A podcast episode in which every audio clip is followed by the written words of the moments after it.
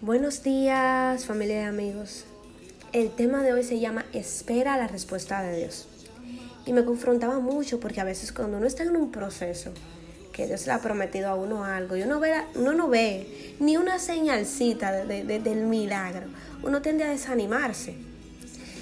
Y uno debe siempre recurrir a ver qué Dios tiene para uno.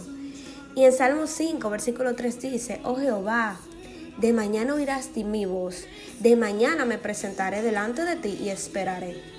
Y aprendí en una prédica recientemente de un pastor llamado Juan Carlos Harrigan la importancia de ir a la presencia de Dios y esperarlo.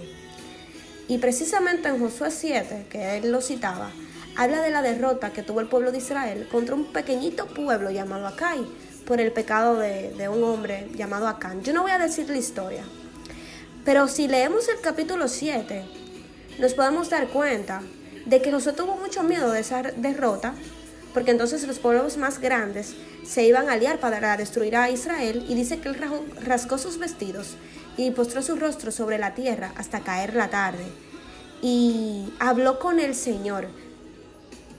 Josué duró, si leemos de la Biblia, unos segundos hablando con el Señor ni siquiera un minuto. Sin embargo, esperó horas desde la mañana hasta la tarde, hasta que Dios apareció y le dio una respuesta. Muchas veces pasamos una hora entera hablando y hablando y nunca nos detenemos a dejar que el Espíritu Santo nos responda. Porque tal como les he dicho anteriormente, Dios lo que quiere con usted es una relación y no sé, pero para mí fuera incómodo que yo tengo un novio y que o, yo tenga, o sea, yo solamente lo llame para darle quejas, para pedirle y no tenga entonces el tiempo para que él hable tan siquiera con usted unos segundos, para regalarle un minuto de su tiempo. Y mire, esto es muy importante porque por no saber esperar, a veces perdemos lo más grande, estropeamos los planes del Señor. Y a Saúl le pasó esto mismo. Dios se apartó de él y le quitó el reinado por no esperar a Samuel el plazo que Dios le dijo. Y el que cree espera, y el que tiene fe espera el tiempo de Dios. Pero a veces somos todo lo contrario. Y mire, mientras más usted pone la mirada en las cosas de Dios y haga un compromiso con Él, más usted verá la respuesta y la grandeza que Él tiene para su vida.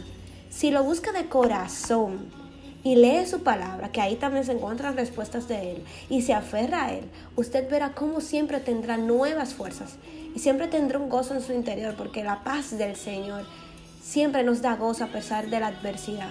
Y una clave para saber qué el Espíritu Santo quiere decirle a usted, la aprendí hace unos meses antes de comenzar a orar y también cuando termino. Yo dejo que el Espíritu Santo me hable antes y después. Y en Romanos podemos ver, en Romanos 8:25, que dice, porque no sabemos cómo debemos orar a Dios, pero el Espíritu mismo ruega por nosotros y lo hace de un modo tan especial que no hay palabras para expresarlo. Yo permito que el Espíritu Santo me guíe, incluso a veces el Señor ha puesto en mi mente personas que, que no son cercanas a mí a orar por ellas y yo me he quedado, wow, Señor, tú eres increíble. Y yo oro en el día de hoy para que usted saque un momento de su día y lo dedique al Señor y a escuchar qué Él quiere para usted y verá cómo Dios va a responder su petición. Muchas bendiciones. Feliz lunes.